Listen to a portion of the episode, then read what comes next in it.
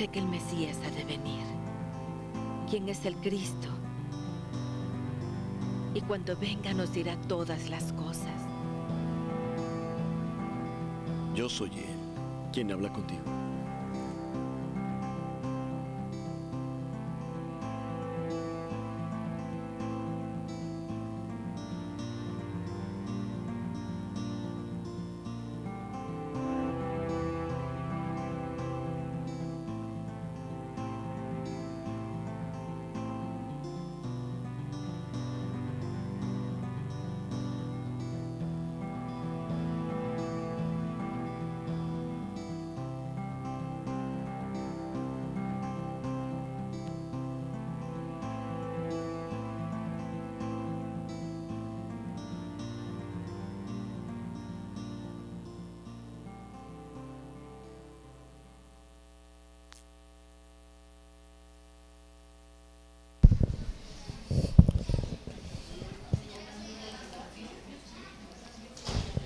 Hola, hola, hola. Em, buenas tardes todavía.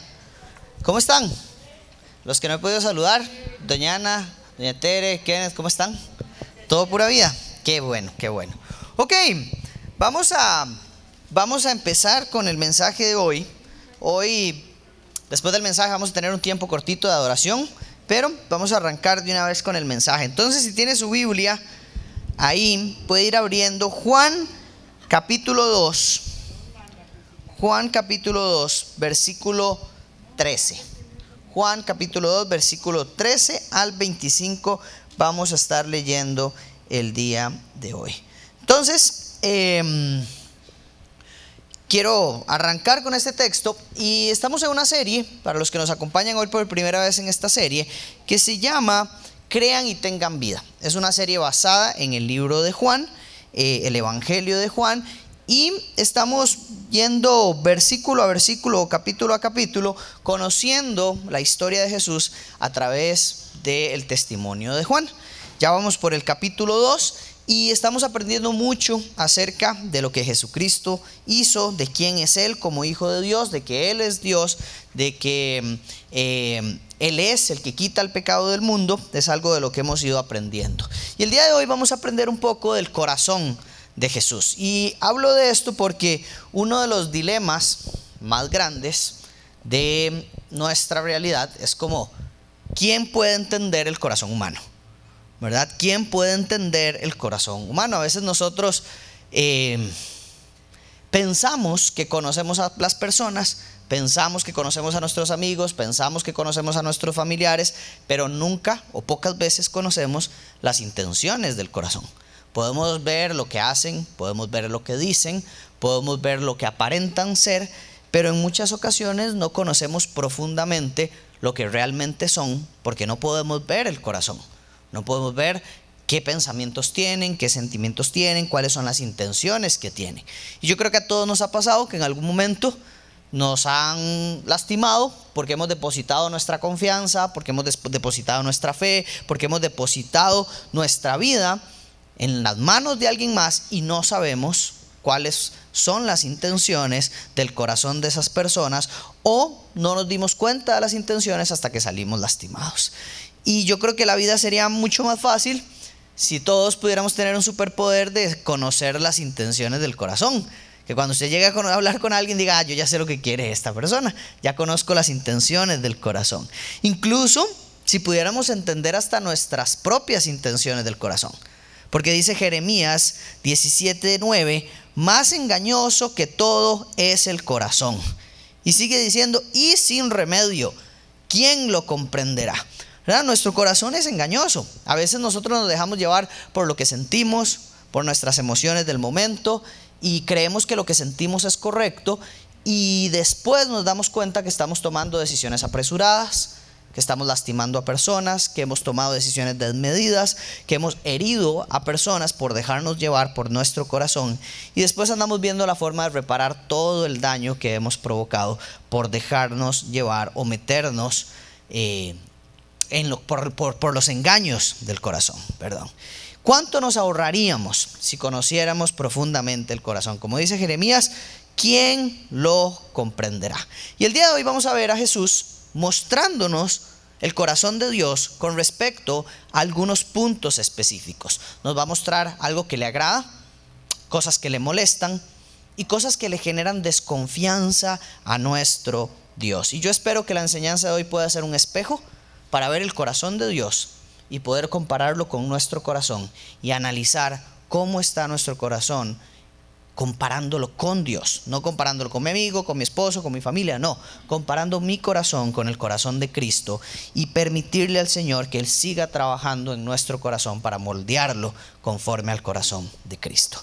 Entonces dice Juan capítulo 2, versículo 13 al 25, voy a leerlo todo y después vamos a ir explicando las porciones de estos versículos.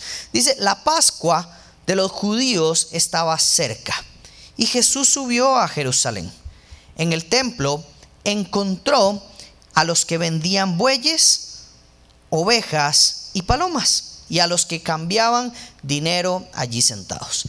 Y haciendo un látigo de cuerdas, echó a todos fuera del templo. Con las ovejas, los bueyes, desparramó las monedas de los que cambiaban el dinero y volcó las mesas. A los que vendían palomas les dijo, quiten esto de aquí, no hagan de la casa de mi padre una casa de comercio. Sus discípulos se acordaron de que estaba escrito, el celo por tu casa me consumirá. Entonces los judíos le dijeron, ya que haces estas cosas, ¿qué señal nos muestras? Jesús le respondió, destruyan este templo y en tres días lo levantaré. Entonces los judíos dijeron, en 46 años fue edificado este templo y tú lo levantarás en tres días. Pero él hablaba del templo de su cuerpo. Por eso, cuando resucitó de los muertos, sus discípulos se acordaron de que había dicho esto y creyeron en la escritura y en la palabra que Jesús había hablado. Cuando Jesús estaba en Jerusalén durante la fiesta de la Pascua, muchos creyeron en su nombre al ver las señales que hacía. Pero Jesús en cambio no se confiaba en ellos porque los conocía a todos y no tenía necesidad de que nadie le diera testimonio del hombre porque él conocía lo que había en el interior del hombre. Señor, te pedimos por favor que alumbres este texto a nuestras vidas y que podamos entenderlo de acuerdo a tu voluntad. Y que este texto, Señor, que tu palabra hoy, que hables a nuestros corazones y transformes, Señor, nuestros corazones de acuerdo a tu voluntad que hoy podamos presentarnos delante de tu presencia, entendiendo quiénes somos, quién sos vos y cuán, necesitados estamos de tu misericordia y de tu gracia.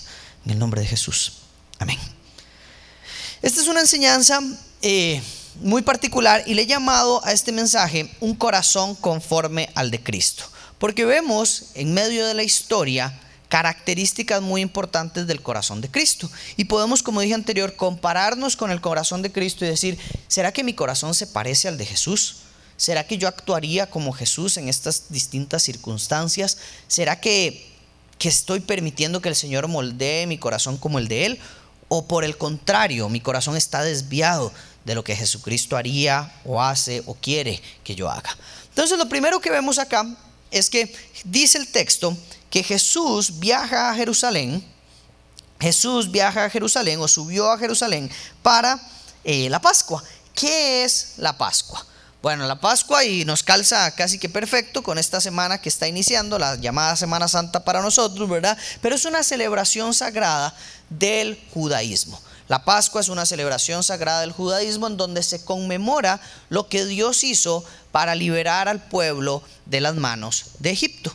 Entonces, eh, los eh, judíos recuerdan o conmemoran por medio de la celebración de la Pascua el hecho de que por medio de la sangre de un cordero, ellos fueron librados de la muerte de la décima plaga y por el contrario, el hijo del faraón o los hijos de los egipcios o aquellos que no pusieran sangre de cordero alrededor de sus puertas, eh, todos los primogénitos fallecieron.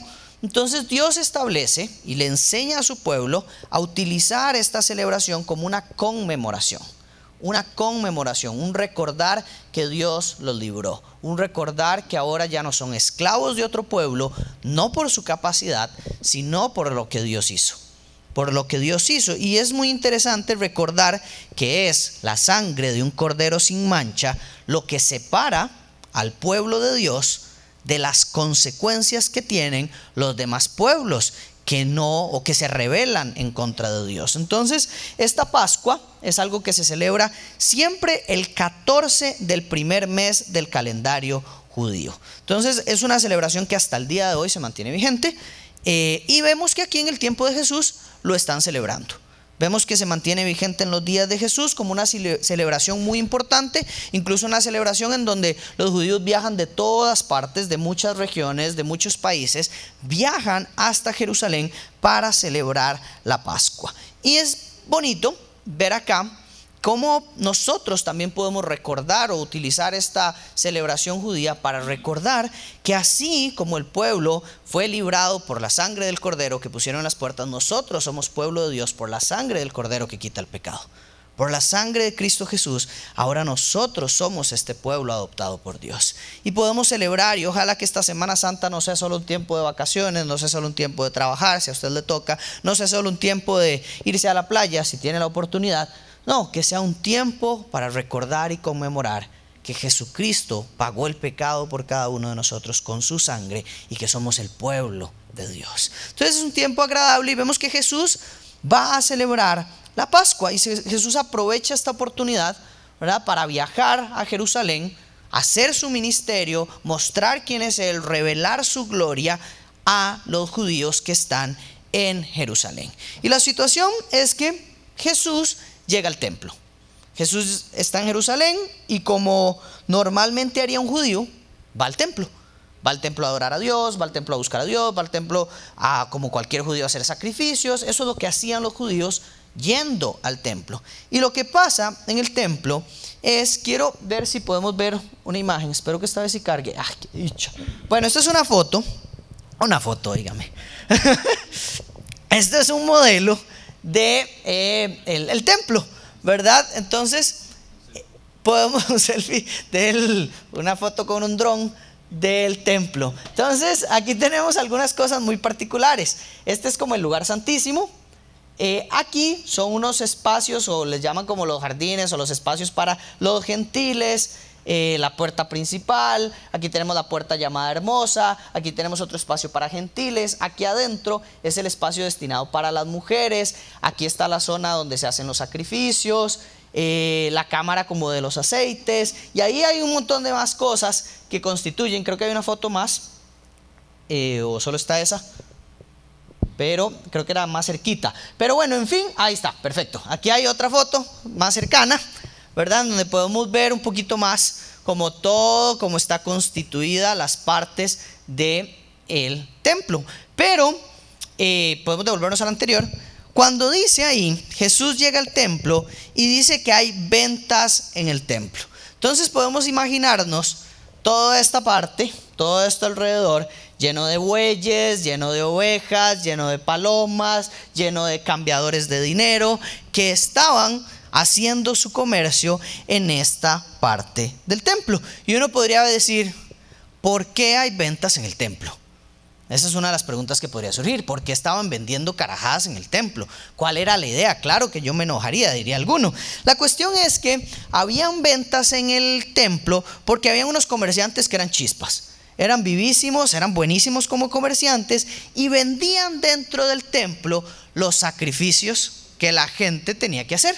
Entonces, claro, usted viajaba de una región larguísima, llegaba al templo y encontraba la ovejita, encontraba el buey, encontraba la paloma que usted iba a necesitar para llevar a cabo el sacrificio. Por esa razón es que hay bueyes, hay ovejas y hay palomas. Y esto es interesante porque esto va de acuerdo al presupuesto.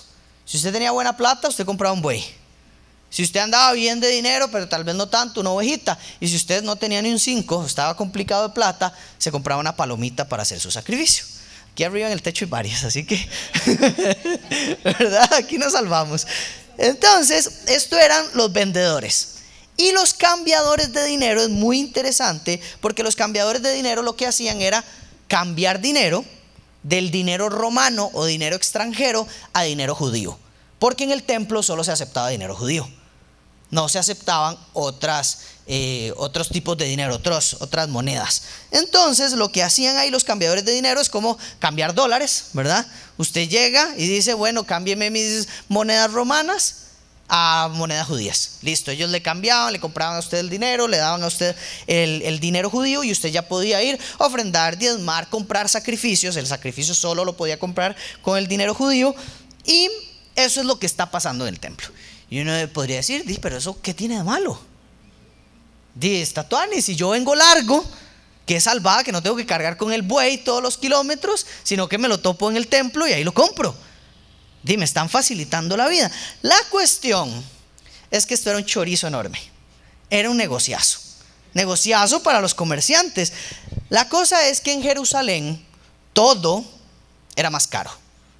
Jerusalén tenía la particularidad de que era mucho más caro que el resto de las, resto de las regiones. Entonces la gente venía de otras regiones y comprar una paloma en Jerusalén era mucho más caro que comprarlo en Galilea para dar un ejemplo. Comprar un buey en Jerusalén, comprar una fruta en Jerusalén, comprar comida en Jerusalén era mucho más caro que en el resto de regiones em, de Israel. Entonces, ya llegar a Jerusalén sin su sacrificio, sin lo que usted necesitaba para estar ahí, significa pagar más. Pero además, en el templo era aún más caro que en todo el resto de Jerusalén. Se dice que costaba hasta 100 veces más que en las regiones. O sea, la gente venía de larguísimo y dice, claro, voy a llevar, voy a comprar mi sacrificio ahí en el templo. Y cuando llegaban al templo, se topaban que costaba hasta 100 veces más una paloma, hasta 100 veces más un buey, hasta 100 veces más una oveja. Mucho más que lo que había en las áreas rurales. Y todo esto, obviamente, era permitido por los sacerdotes porque si no, no estarían en el templo haciendo esto. Todo esto pasaba bajo la autorización de los encargados del templo, de los sacerdotes responsables del templo. Lo segundo, fregado que estaba ocurriendo, es que los cambiadores de dinero cambiaban el dinero de acuerdo a la tasa que ellos quisieran. No era una tasa establecida fija, sino que si la cosa iba mal la subían y la subían de un momento para otro y entonces ya el sacrificio no solo costaba 100 veces más, sino que cuesta 100 veces más en la moneda que probablemente es dos o tres veces más cara que la moneda que yo traigo. Entonces se hacía insostenible, se hacía carísimo para las personas poder comprar sacrificios, poder ofrendar, poder diezmar, porque eh, era un montón de plata lo que los comerciantes estaban cobrando. Estaban aprovechándose de la semana, claro, estaban haciendo el agosto, como diría uno. Claro, viene la semana la Pascua, todo el mundo viene para acá, subamos los precios porque la gente va a necesitar comprar los sacrificios, es el momento de hacer buena plata. Cualquier vendedor seguramente haría eso. Como cuando en Navidad suben los precios, como cuando el Día de la Madre suben los precios, la gente haciendo su negocio. Y lo otro fregado que estaba sucediendo es que las ventas se llevaban a cabo en las zonas donde los gentiles y las mujeres podían adorar. Entonces tenemos aquí otro conflicto, que los gentiles que llegaban, que eran extranjeros, personas no judías, no podían adorar, porque las regiones en donde ellos normalmente llegaban a adorar estaban ocupadas con bueyes, ovejas y palomas, y las mujeres tampoco podían hacerlo porque la región estaba totalmente ocupada de los comerciantes y los cambiadores de dinero. Entonces, ese es el escenario que hay en el templo. Cuando Jesús ve esto, con toda razón echa a los vendedores del templo. Entendiendo ahora sí el contexto de lo que estaba sucediendo, con toda razón Jesús echa a los vendedores del templo. Porque aquí podemos ver cinco cosas. Podemos ver que hay ventas abusivas y que estas ventas abusivas no es solamente un tema económico, sino que están siendo un obstáculo enorme entre las personas y Dios. Porque si una persona viajaba hasta allá, y quería hacer un sacrificio, quería presentar un sacrificio al sacerdote, que el sacrificio fuera presentado a Dios, eh, confesar su pecado al Señor y que fuera limpio de esto, que era la rutina, la ley establecida, de ahí ya no podía hacerlo, porque con qué pago una paloma, con qué pago un buey, con qué pago una oveja si esto está recaro. Entonces no pueden llevar a cabo sus sacrificios. Y esto definitivamente es un obstáculo entre la fe de las personas, en la fe de las personas. Lo segundo que vemos es que hay algo injusto que está sucediendo, hay algo incorrecto que está sucediendo y Jesús ve que no hay nadie que esté haciendo algo. Nadie detiene la injusticia, nadie detiene lo incorrecto, nadie detiene los abusos que están ocurriendo en el templo. Los sacerdotes entran y salen y nadie dice nada. Todos los judíos entran y salen y nadie dice nada. Lo otro que vemos es que Jesús ve a sacerdotes y vendedores que se están haciendo ricos por medio de la fe de las personas. Se están aprovechando de la fe de las personas para ganar dinero para hacer su plata. Porque si, si ellos no tuvieran que hacer sacrificios, ahí no habrían bueyes. Si ellos no tuvieran que pagar con dinero judío, podrían dar en el dinero que ellos traen y no generaría más pérdidas o pérdidas en las personas. Pero vemos acá que ellos están aprovechando de la fe de las personas y se están haciendo ricos a causa de la fe de las personas. Lo otro que podemos ver es que Jesús ve que en los lugares de adoración los lugares de adoración establecidos para gentiles y mujeres están siendo ocupadas por personas corruptas que no permiten que las personas adoren a Dios. Y lo último es que es un sistema totalmente corrupto, un sistema totalmente abusador, un, sistema totalmente distorsionado al que el mismo Dios había diseñado. Entonces, definitivamente hay cosas incorrectas en esto. No son ventas cualquiera, no es una situación cualquiera que uno puede decir, ay, qué varas de Jesús. No, hay situaciones incorrectas ocurriendo en el templo y Jesús dice, no hagan de la casa de mi padre un comercio. Y cuando yo veo esto, yo digo, wow,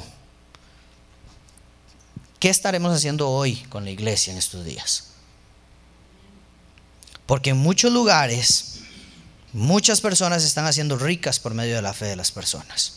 En muchos lugares lo incorrecto, lo injusto está pasando y no hay nadie que diga nada. En muchos lugares las iglesias se han convertido en un sistema totalmente corrupto, abusador y distorsionado de lo que Dios quiere que sea la iglesia. ¿Qué estamos haciendo nosotros como iglesia? ¿Qué estamos haciendo nosotros como parte del cuerpo de Cristo? Si estamos viendo que estas cosas están sucediendo. El otro día me contaba mi hermana en una reunión que teníamos, que una amiga de ella estaba preocupada, angustiada, porque la iglesia en la que está le estaban diciendo que si ella no diezmaba, aunque estuviera en una situación de pobreza extrema que está atravesando, eh, está en pecado, que ella no puede estar así en la iglesia, que ella tiene que tener fe y que dar todo lo que tiene aunque no pueda comprar la comida. Y ella preocupada, angustiada, jalando una carga enorme y, y preguntándole a mi hermana que si eso era verdad, que qué decía la Biblia al respecto, que ella se sentía pésimo, que no tenía ni ganas de ir a la iglesia porque le daba vergüenza entrar. ¿Es eso lo que significa la iglesia? ¿De eso se trataba lo que Dios quería? ¿De eso se trata lo que Dios quiere que hagamos como iglesia? ¿Es la forma en la que Él quiere que, que hagamos iglesia? No, el lugar de reunión de los creyentes tiene varios propósitos y ninguno de ellos es que la gente se haga rica por medio de la iglesia. Ninguno de los propósitos es que la gente se aproveche de los demás por medio de la fe.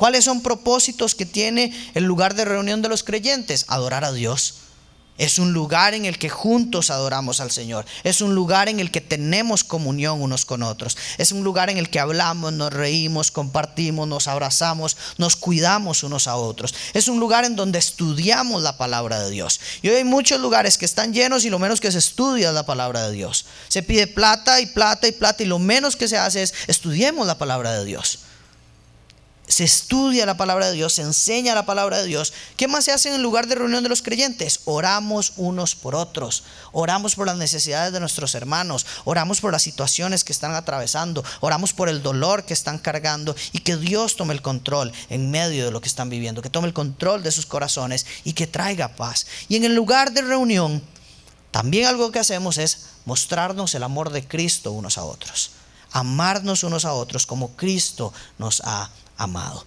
Y aquí vemos que todos estos elementos, todas estas ventas, todo este comercio está afectando los propósitos reales del lugar de reunión de los creyentes.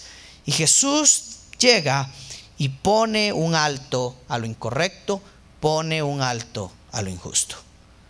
Vemos el corazón de Dios y este es el primer elemento que vemos. vemos el corazón de Dios ante las cosas que interrumpen la adoración de los hijos de Dios. Vemos el corazón de Dios en donde Él no pasa por alto que alguien ponga sus intereses como prioridad por encima de la adoración de sus hijos. Vemos el corazón de Dios celoso por su adoración. Un Dios que dice, este es un lugar en donde se adora al Padre, no es un lugar para vender, no es un lugar para aprovecharse, es un lugar donde al Padre debe ser adorado. Imagínense cuánta gente seguro decía, no, hombre, que voy yo a adorar a Dios si ahí me van a destazar. ¿Qué voy yo a la iglesia si ahí me van a cobrar un montón de plata por poder hacer lo que me toca hacer? ¿Qué voy yo a la iglesia si no tengo ni dónde adorar? Porque el lugar donde podemos adorar los gentiles está ocupado y no se puede hacer nada ahí. Vemos a Jesús teniendo un corazón celoso y amoroso, porque no haya nada que se interponga entre Él y nosotros. Porque en ese momento el templo era el lugar de encuentro. Y también vemos un Dios que tiene un corazón enorme por los que están sufriendo injusticias, un corazón enorme por los que han sido abusados y un corazón justo, que no permite que la injusticia quede impune sino que muestra que está disconforme, que eso no está bien. Y aquí yo le quiero lanzar una pregunta. ¿Cómo es su corazón ante lo que impide que Dios sea adorado? ¿Cómo es su corazón ante la injusticia y los abusos? ¿Cómo es su corazón cuando usted va en el bus y usted ve que a alguien no le dan el vuelto que corresponde? ¿Cómo es su corazón cuando usted ve a alguien robándole a otra persona? ¿Cómo es su corazón cuando usted ve que alguien está abusando de un servicio y cobrando mucho más de lo que debería cobrar? ¿Cómo es su corazón cuando usted ve que alguien está siendo castigado, tal vez por su culpa o por su responsabilidad y porque usted metió las patas y a otro le están dando la regañada y usted se queda callado? ¿Cómo es su corazón ante los cobros abusivos que veo todos los días en las calles? Si usted es un vendedor, si usted es un comerciante, ¿cómo es su corazón como comerciante? tiene un corazón abusivo donde usted saca lo que pueda sacar sin importar el que esté al frente, o tiene un corazón misericordioso y justo como el de Cristo. ¿Cómo es mi corazón ante las enseñanzas que alejan a las personas de Dios? Permito que la gente siga siendo engañada por enseñanzas que no son las enseñanzas bíblicas y que impiden una verdadera relación entre ellos y Cristo. ¿Cómo es mi corazón cuando un hijo se está perdiendo en medio de los engaños de su corazón.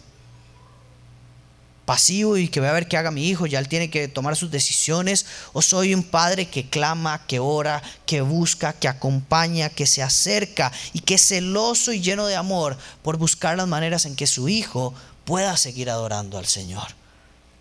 ¿Reacciono o dejo que se pierda cuando tengo un hermano que ha sufrido, que está herido, que está lejos de Cristo, que se ha distraído en medio de un montón de cosas y que ha dejado de adorar al Señor. ¿Cómo es mi corazón ante eso? Tengo un corazón como el de Cristo que está dispuesto a mover las mesas, expulsar a los vendedores, tirar el dinero por el piso, decir, no hagan esto, detengan esto que está ocurriendo, o soy alguien indiferente ante la injusticia.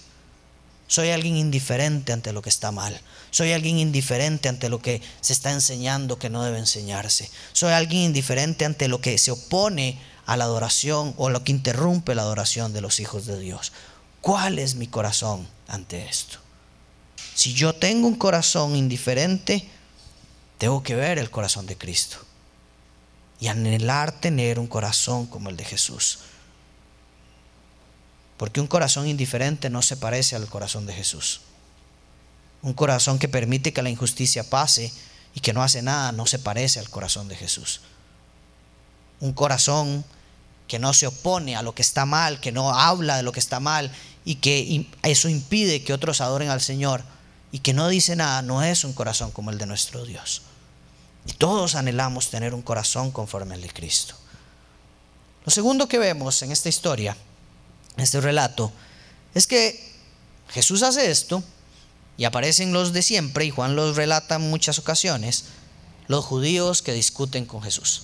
Aparecen los judíos y le dicen, si usted está mandándonos a ordenar esta carajada, muéstrenos una señal. ¿Qué están haciendo aquí los judíos? Los judíos están diciendo, dennos una señal de que usted tiene autoridad para decirnos esto. ¿Con qué autoridad? Muéstrenos una señal de que usted es Dios. Usted está diciendo que esta es la casa de su Padre. Muéstrenos algo. ¿Con qué autoridad viene usted a quitar todas estas cosas de aquí? Muéstranos una señal. Piden una señal. ¿Cuál señal nos vas a mostrar para hacerte caso? Y Jesús, que curiosamente aquí, tal vez si usted ha leído otros relatos, en muchas ocasiones Jesús ignora a los sacerdotes, en muchas ocasiones los regaña, pero aquí Jesús responde a la pregunta. Jesús le responde, le responde con una verdad enorme, le responde exactamente a lo que ellos quieren escuchar. El tema es que obviamente no lo iban a entender. Jesús les da la señal más grande de todas. Jesús les anuncia la señal más grande de todas las señales. Jesús dice, destruyan este templo y en tres días lo levantaré. Obviamente nadie entendió eso. Todos hubiéramos entendido lo mismo. Entonces hemos dicho, dice, votemos esta vara a ver si la levanta. Empecemos, a ver si es cierto. Más de uno hubiera dicho, no, no, después nos quedamos en el templo por estar de locos. Mejor no hagamos nada. ¿Verdad? Lo que probablemente dijeron unos, porque dijeron, esto duró 46 años en construirse. Usted lo va a levantar en tres días. No, no, no, este está loco. Claro, no entendieron. Dice que los discípulos dicen, nosotros entendimos hasta que lo vimos que resucitó. Lo entendimos hasta que vimos que resucitó. Pero aquí Jesús anuncia la señal más grande de todas. Jesús dice, yo soy el templo y yo moriré y resucitaré al tercer día. Jesús hace el anuncio más grande y no solamente anunciando su muerte y su resurrección, también anuncia lo que significa ahora Cristo por encima del templo. Que ahora en Jesucristo es el lugar para acercarse a Dios. Que ahora Jesucristo es el camino, la verdad y la vida. Que ahora Jesucristo es el punto de encuentro de cualquier ser humano con Dios. Que ahora Jesucristo, sí, ustedes lo destruirán, pero se levantará al tercer día. Se levantará de la muerte. Y que ya no hay lugar que represente nada ni cercano a lo que representa la obra de Jesucristo.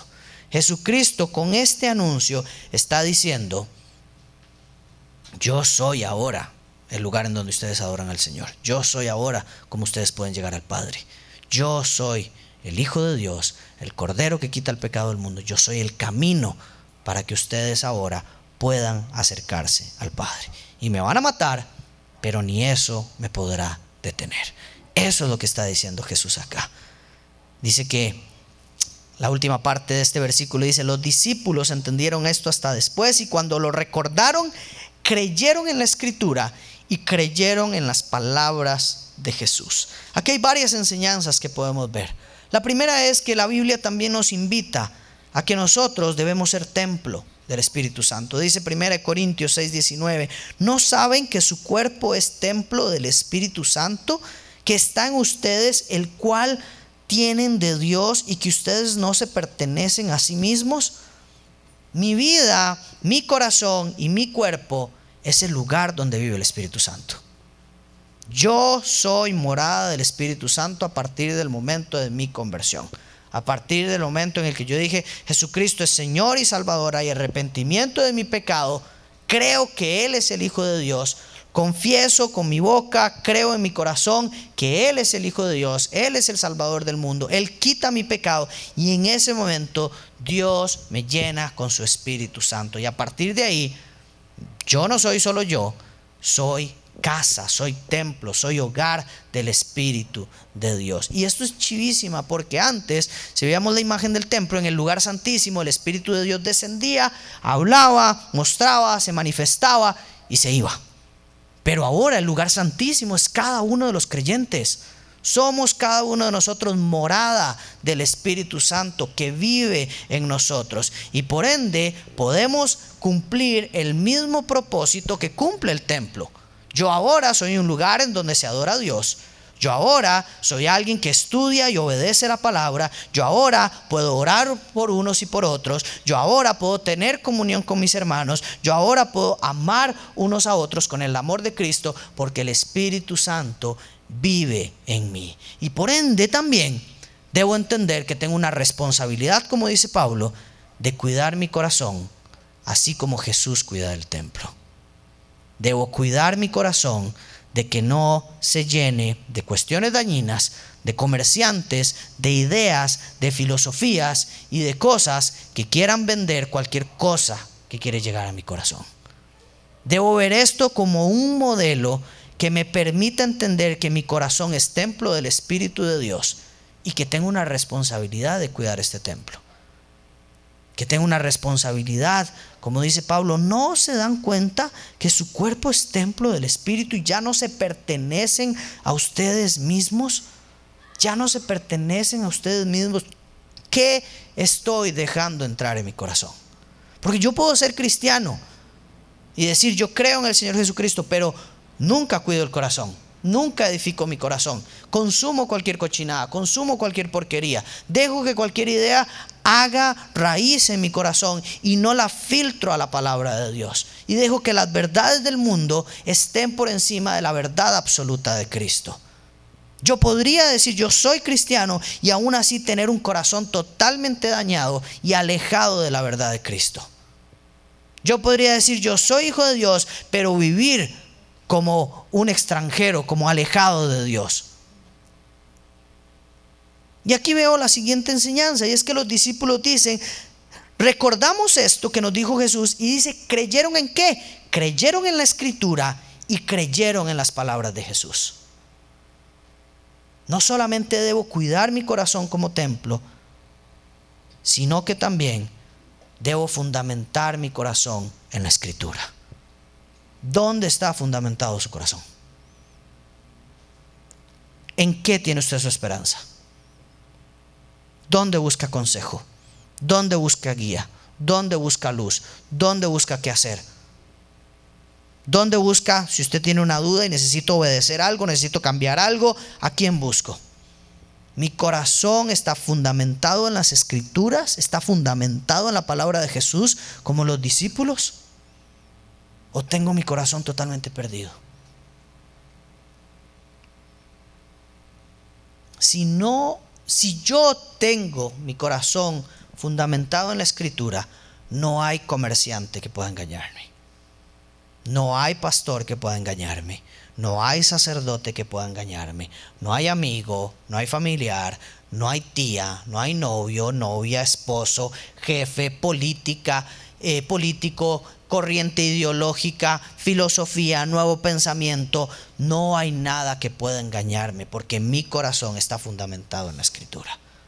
Pero si yo no tengo un corazón fundamentado en la escritura, fundamentado en la palabra de Dios, no hay forma de librarme de los engaños de los demás. Cualquier cosa me parece verdad. Cualquier camino me parece correcto. Cualquier palabra bonita me la creo. Cualquier cosa me parece agradable y como dice Pablo, dejarán de escuchar la verdad y empezarán a escuchar lo que quieren escuchar. Sí, porque nos alejamos del fundamento de la escritura. ¿Dónde está su corazón? ¿En qué se fundamenta? ¿Cuál es la verdad absoluta de su vida? Porque yo puedo decir soy cristiano, pero vivir conforme a mi propia verdad. Y eso no es lo que vive un cristiano. Yo puedo decir soy cristiano, pero vivo como me da la gana.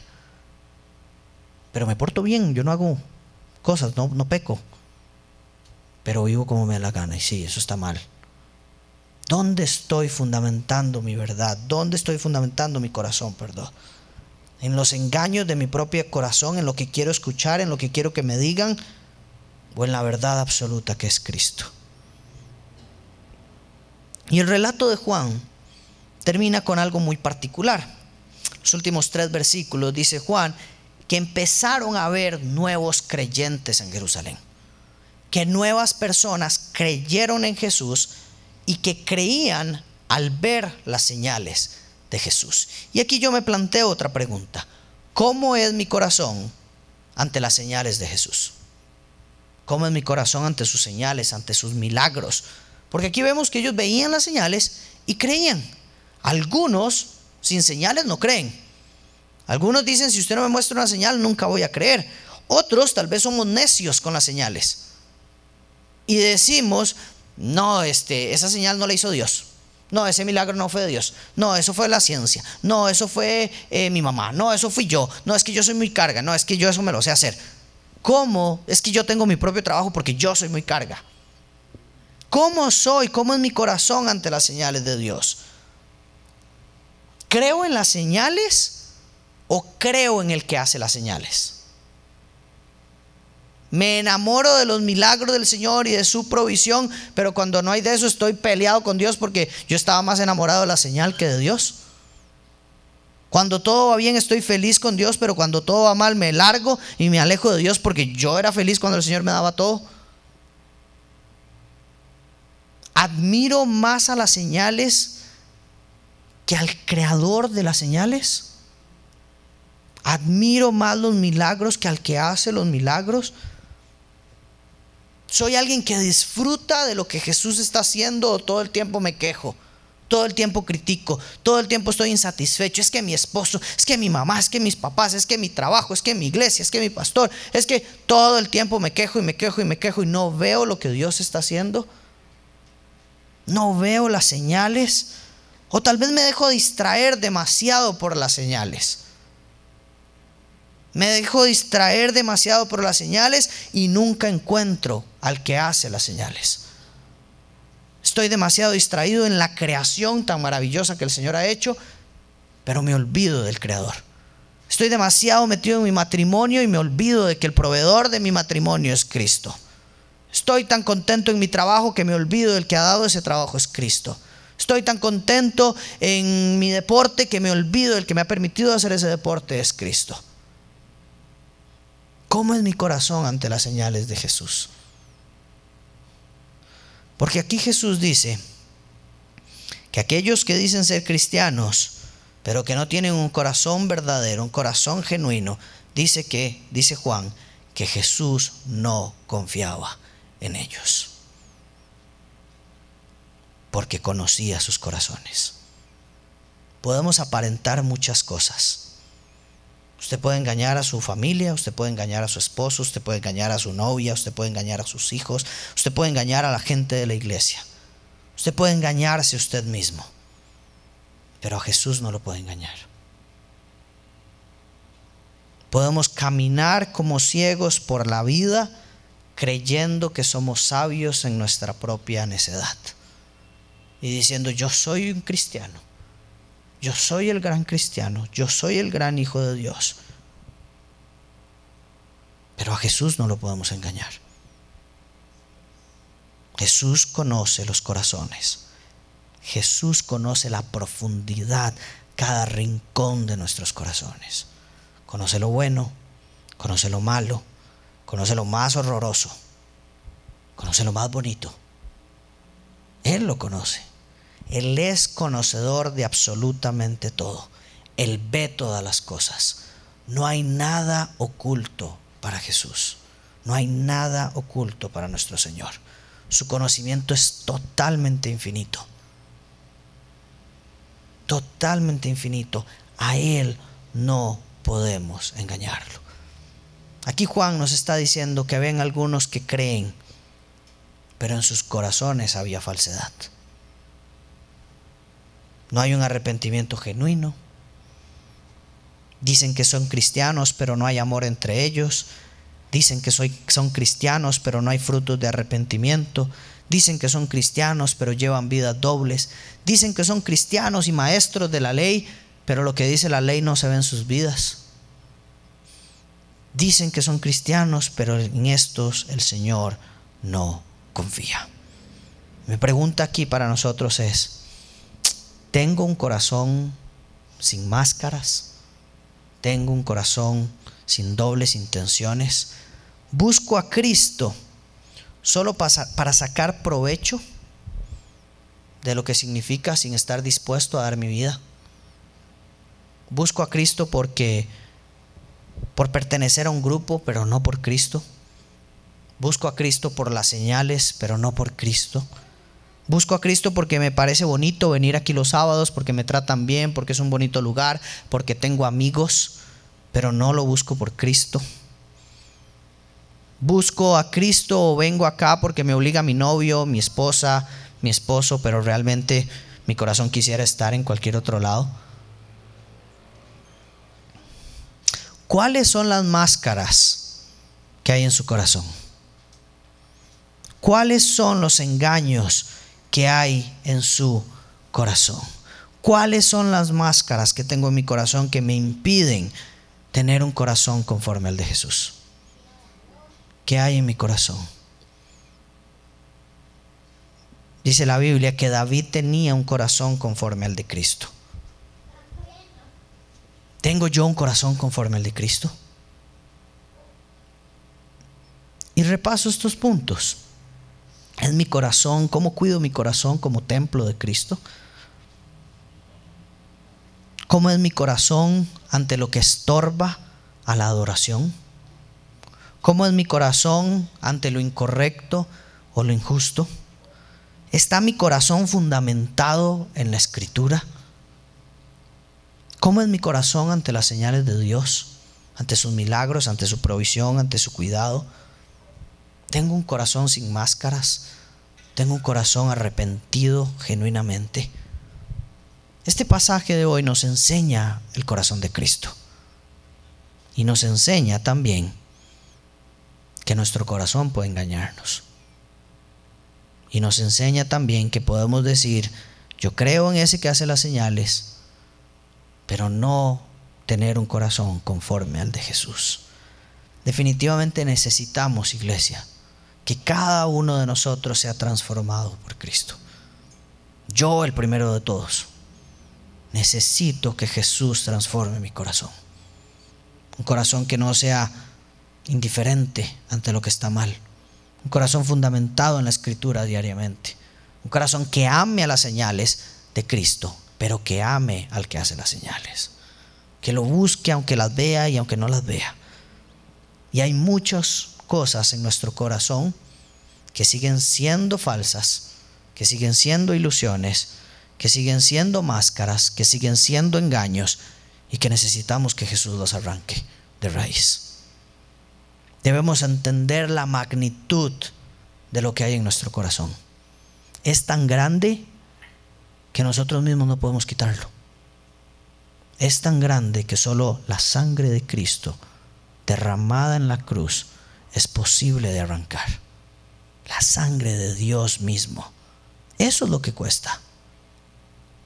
Y debemos entender que todos los días de nuestra vida todos los días de nuestra vida tenemos que restaurar nuestra convicción y restablecer nuestra convicción en lo que creemos y evaluar nuestro corazón delante de la palabra, delante del espejo que nos muestra Jesús. Porque qué duro sería que nuestra conversión, que nuestro creer en Jesús, que nuestro arrepentimiento del pecado sea algo de la boca para afuera. Qué duro sería que todo lo que decimos creer sea algo de la boca para afuera y que no esté cimentado en el corazón de cada uno de nosotros. Cierro con esto. Como decía David, escudriñame, oh Dios, y conoce mi corazón. Pruébame y conoce mis inquietudes y ve si hay en mí camino malo. Guíame en el camino eterno. Señor Padre, te damos gracias por tu escritura, Señor. Jesús, gracias porque estamos acá. Jesús, gracias porque porque a pesar de todo lo que nosotros somos, a pesar de nuestros propios engaños, Conoces nuestro corazón mucho mejor que nosotros mismos. Y aún así nos amas. Y aún así tienes misericordia con nosotros. Y aún así estás lleno de gracia y de bondad para dispuesto a limpiar nuestro pecado que volvamos a casa una y otra vez. Señor Jesús, te quiero pedir perdón, Señor, por mi pecado por mi maldad. Y te quiero pedir hoy, Señor, que escudriñes, que estudies, que examines mi corazón, Señor. Examina mi corazón, Señor. Conoce mi corazón, Jesús. Muéstrame, Padre. Revísame, Señor. Muéstrame si hay en mí mal camino, Señor. Muéstrame si hay en mí engaños, falsedades, cuestiones que no son genuinas. Ten misericordia de mí, Señor, y muéstrame. Por favor, no me dejes en mi pecado, no me dejes en mi engaño, no me abandones en mi engaño, no me abandones en mi pecado. Ten misericordia de mí y muéstrame, Señor, el pecado que hay en mi corazón. Muéstrame las injusticias que apruebo en mi corazón. Muéstrame las indiferencias que hay en mi corazón. Conoce mi corazón, Señor, escudriñame, examíname, revísame y no me dejes seguir con un corazón sucio. No me dejes seguir viviendo engaños en el corazón. No me dejes seguir teniendo dioses falsos en mi corazón. No me dejes poner cualquier situación terrenal, cualquier señal terrenal en el primer lugar de mi corazón. Mi vida te pertenece, ya no me pertenece a mí. Y quiero vivir como un verdadero cristiano, Señor. No quiero ser un cristiano de la boca para afuera que tiene sus prioridades totalmente distorsionadas, que se ha convertido en un templo lleno de mercaderes y comerciantes, que solo piensa en Él, que solo piensa en hacerse rico, que solo piensa en su propia bienestar, que solo piensa en su propia vida y que ha dejado de vivir para los demás. Te pido perdón, Jesús, porque mi corazón se ha olvidado de tu verdad y ha dejado de estar fundamentado en tu escritura. Te pido perdón porque he fundamentado mi corazón en lo que dicen mis amigos, en lo que dicen mis familiares, en lo que dicen en las noticias, en lo que dicen en la televisión, en lo que dicen en las redes, en lo que dicen los pastores y sacerdotes, en todo lo he fundamentado, menos en tu palabra y en tu verdad. Te pido perdón, Jesús. Te pido perdón por no cuidar mi corazón como quieres que lo cuide. Pido perdón porque hoy la impaciencia en mi corazón, la frustración, mi enojo fácil, mis malestares, mi amargura son fruto de un corazón descuidado.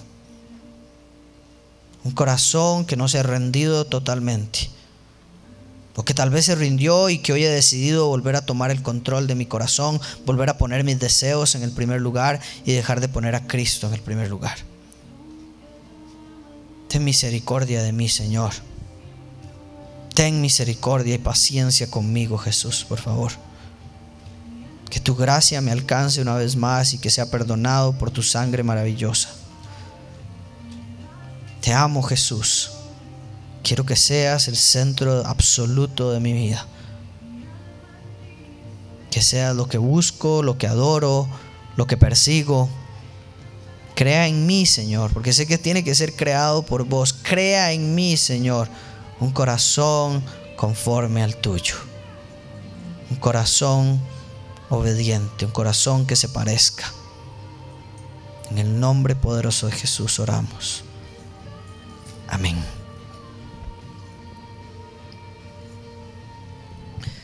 Familia, queremos cerrar nada más con un par de canciones para adorar al Señor juntos y con eso quedamos despedidos. Que este sea un tiempo de intimidad para ustedes en donde ojalá este mensaje pueda llegar a nuestros corazones y que podamos poner en manos del Señor lo que tengamos que poner al Señor y que cerremos hoy adorando ahí en su espacio, si quiere ponerse de pie, si quiere arrodillarse, quedarse sentado orar, lo que guste, que este sea un tiempo para tener intimidad con el Señor. Muchísimas gracias y que Dios los bendiga.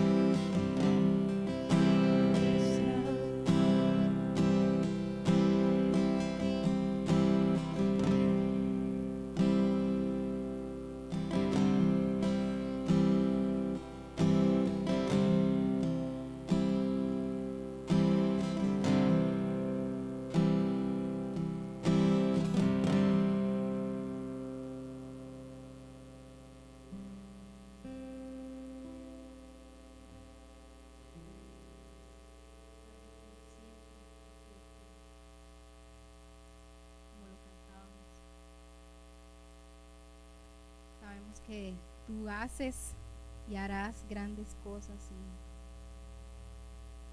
Y, hoy queremos confiar en ti y como, como en la historia, Señor, de Sadrach, Mesach y Abednego, tú tienes el poder para hacer lo que tú quieras.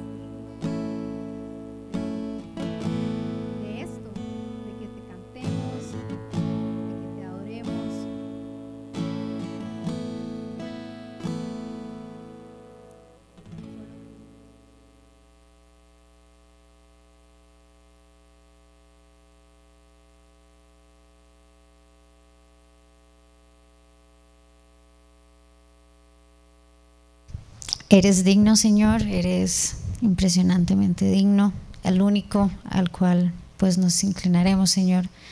Gracias, Padre, por esta noche tan especial.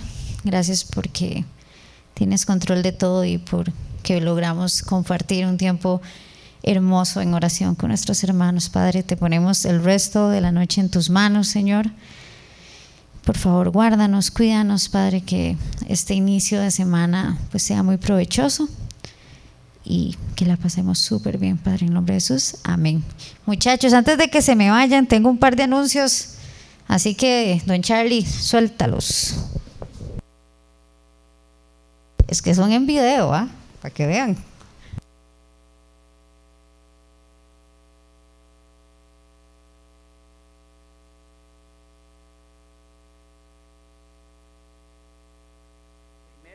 Semana las mujeres llegaron a la tumba a buscar a Jesús. Sin embargo, cuando lo encontraron, encontraron la tumba abierta, entraron a la tumba y no encontraron el cuerpo ahí. Esto es lo que celebramos en Semana Santa y para nosotros como discípulos de Cristo es la semana más importante del año. Recordamos con gozo, con alegría, con temor y con mucho respeto lo que Cristo hizo en la cruz y su resurrección. Queremos invitarte a celebrar con nosotros este 5 de abril nuestra Semana Santa. A las 7 de la noche en ESEPA, en el Auditorio General donde siempre nos reunimos. Tendremos una cena hermosa, un tiempo agradable y sobre todo celebraremos lo que Cristo hizo por nosotros. Los esperamos.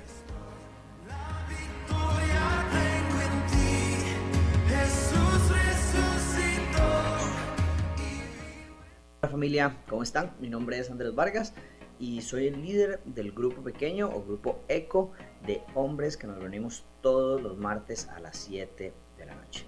Este es un grupo súper chiva donde lo que hacemos es compartir, vacilar, ver fútbol, disfrutar, hablar de deporte, comer muy rico y además estudiar intensamente la palabra de Dios. Tiempo súper chuzo, normalmente como de 7 a 9 y media, 10 de la noche, en donde compartimos como amigos, nos ayudamos, nos esforzamos, compartimos nuestras cargas unos con otros, oramos unos por otros y sobre todo construimos una amistad que edifica a unos a otros para formar el carácter de Cristo. Están totalmente invitados, es todos los martes a las 7 de la noche. Rotamos el lugar de la reunión, entonces a veces en Coronado, San Pedro, Guadalupe, Curriabat, eh, es lo normal. Si usted quiere ser parte de este grupo, eh, escríbanos y nos ponemos en contacto con usted para que pueda participar. Es solo para hombres mayores de edad, eso sí, entonces los esperamos. Pura vida. Hoy sí tuvimos a Andrés. Pero bueno, esos son eh, pues los anuncios de esta semana. Recuerden, nos vemos el miércoles a las 7. Sí, señor. Ya, sí, aquí, aquí lo estoy viendo. Nos vemos el miércoles a las 7. eh, totalmente invitados. Vamos a tener un espacio bien bonito y además vamos a tener una cena para que no falten. Igual, como les siempre les he dicho, si ocupan eh, algún tema de transporte y demás porque se les complica venir, por favor hablen con nosotros para que nosotros eh, eh, veamos, sí, veamos cómo podemos solucionar y ayudar con ese tema para que puedan venir y no falten. de verdad. Y entonces, como lo hacemos miércoles, esa semana no vamos a tener servicio el sábado, ¿verdad? Si usted viene el sábado la próxima semana, pues no va a encontrar a nadie aquí. Entonces, para que recuerden que es el miércoles. Y los grupos secos, que ese se ve muy bueno, eh, deberían traer los tacos aquí un día, ¿verdad? También, un super sábado, hacerlo aquí. Eh, bueno, de las madres son todas, diría mi mamá, pero bueno. Ah, bueno, aquí doña Patri deja una sueta por si es de alguien que la encontramos eh, por ahí tirada. Cosas perdidas con doña Patri. Bueno, ya los prometo, para terminar, recordarles eh, ahí a las personas que me han preguntado las ofrendas. Ofrendar también es adorar y es parte de lo que hacemos, ¿verdad? Andrés ahí hablaba de esto ahora. Aquí no, no les exigimos, no les pedimos, no les vamos a decir, ah, no, si no ofrenda es porque está en pecado o lo que sea. Realmente sabemos que todo lo que tenemos proviene de Dios, sabemos que tenemos un Dios generoso y sabemos que ustedes también tienen un corazón generoso. Entonces, eh, de hecho, el, lunes estábamos como llevando en una capacitación y me impactó mucho porque eh, hay un pasaje que no me acuerdo cuál es y la perdón, perdón del caso porque no lo tengo a mano. Pero dice esto y recalca esto, que todo lo que tenemos eh, es de Dios, ¿verdad? O sea, todo lo que tenemos, mis bienes, mis posesiones, mi conocimiento, mi sabiduría, todo ha, pro, ha provenido Dios. Entonces, les recuerdo eso, ¿verdad? Todo lo que usted tiene viene de Dios y también el momento que usted esté pasando, ¿verdad? No se sienta obligado a tener que decir, no, es que si no, no tengo cómo ofrendar, entonces no puedo ir a la iglesia. Que eso no sea un limitante para que usted venga a la casa de Dios y también crezca. Y si está en necesidad, acérquese a nosotros para ver cómo le podemos ayudar a salir de pues, esa necesidad. Entonces, antes de que pase mi modelo de hoy, doña Sandra, por las ofrendas, vamos a orar. Padre, gracias Señor, porque todo lo que tenemos es tuyo. Eh, creo que hoy he orado mucho, entonces Diosito, te agradezco, te agradezco por permitirnos tener esta línea directa contigo, porque sé que no te cansas de escucharnos y sé que siempre tienes tu oído atento a nosotros. Te ponemos estas ofrendas que estos hermanos están dando con eh, gozo, Señor, con generosidad. Ponemos estas ofrendas en tus manos para que tú seas el que las multipliques, Padres, y que esta semillita sea plantada en tierra fértil. Que con estas ofrendas podamos hacer mucho de lo que hicimos hoy en Soy Calle, impactar vidas, Señor, y ayudar a personas a encontrar un mejor camino y a conocerte, Señor.